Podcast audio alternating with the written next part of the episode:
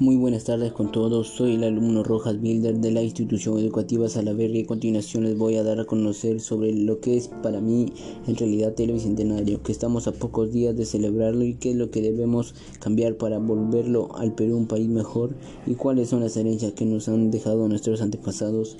pues en pocos días de celebrarse la independencia peruana, en donde cumplimos 200 años de la libertad e independencia, nos preguntamos,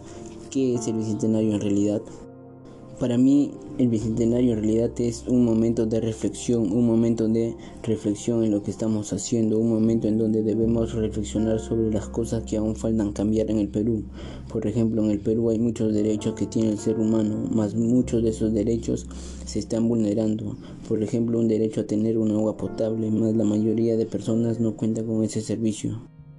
El derecho a la justicia en el Perú muchas veces se corrompe por un poco de dinero o se corrompe por varias cosas. Hasta ahora a los presidentes les importa el dinero que el bienestar del Perú. Eso no debe ser así, pues lo principal para un presidente debe ser quien nos represente como el país.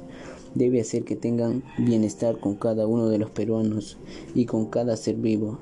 que se cumplan sus derechos. También existe la discriminación por género o por raza o por forma de ser. Por género se le discriminan a las personas que ellas no pueden hacer varias cosas, que en realidad ellas sí lo pueden hacer. Pues no importa que seamos mujeres u hombres, o que seamos lo que sea, nosotros tenemos las habilidades de hacer cualquier cosa si nos proponemos en hacerlo.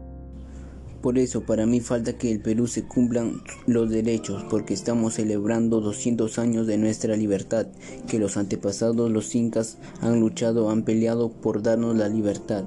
y hoy en día nos toca a nosotros dar un cambio al Perú.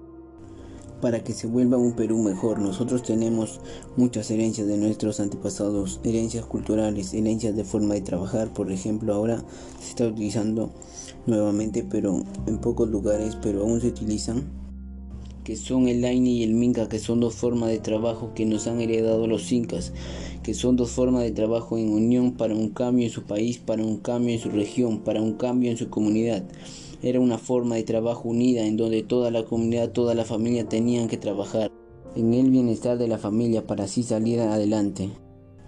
También existen los andenes que son algo que nos llenan de riquezas, ya que es nuestra cultura que utilizaban para sembrar cosas, tubérculos que son la papa y la yuca y de esa manera podían salir adelante, pero en unión y armonía.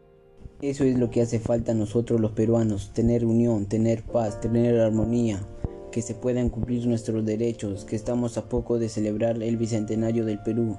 y nos debe servir para reflexionar sobre todo lo que estamos haciendo y para cambiar nuestra forma de ser y de esa manera podamos ser el Perú en el que anhelamos vivir.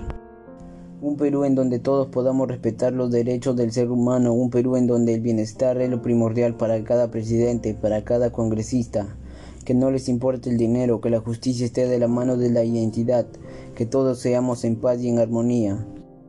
Eso es para mí el bicentenario y quiero por favor todos con alegría, yo sé que lo vamos a realizar y así todos podamos salir adelante y celebrar el bicentenario 2021 con alegría y unión. Gracias.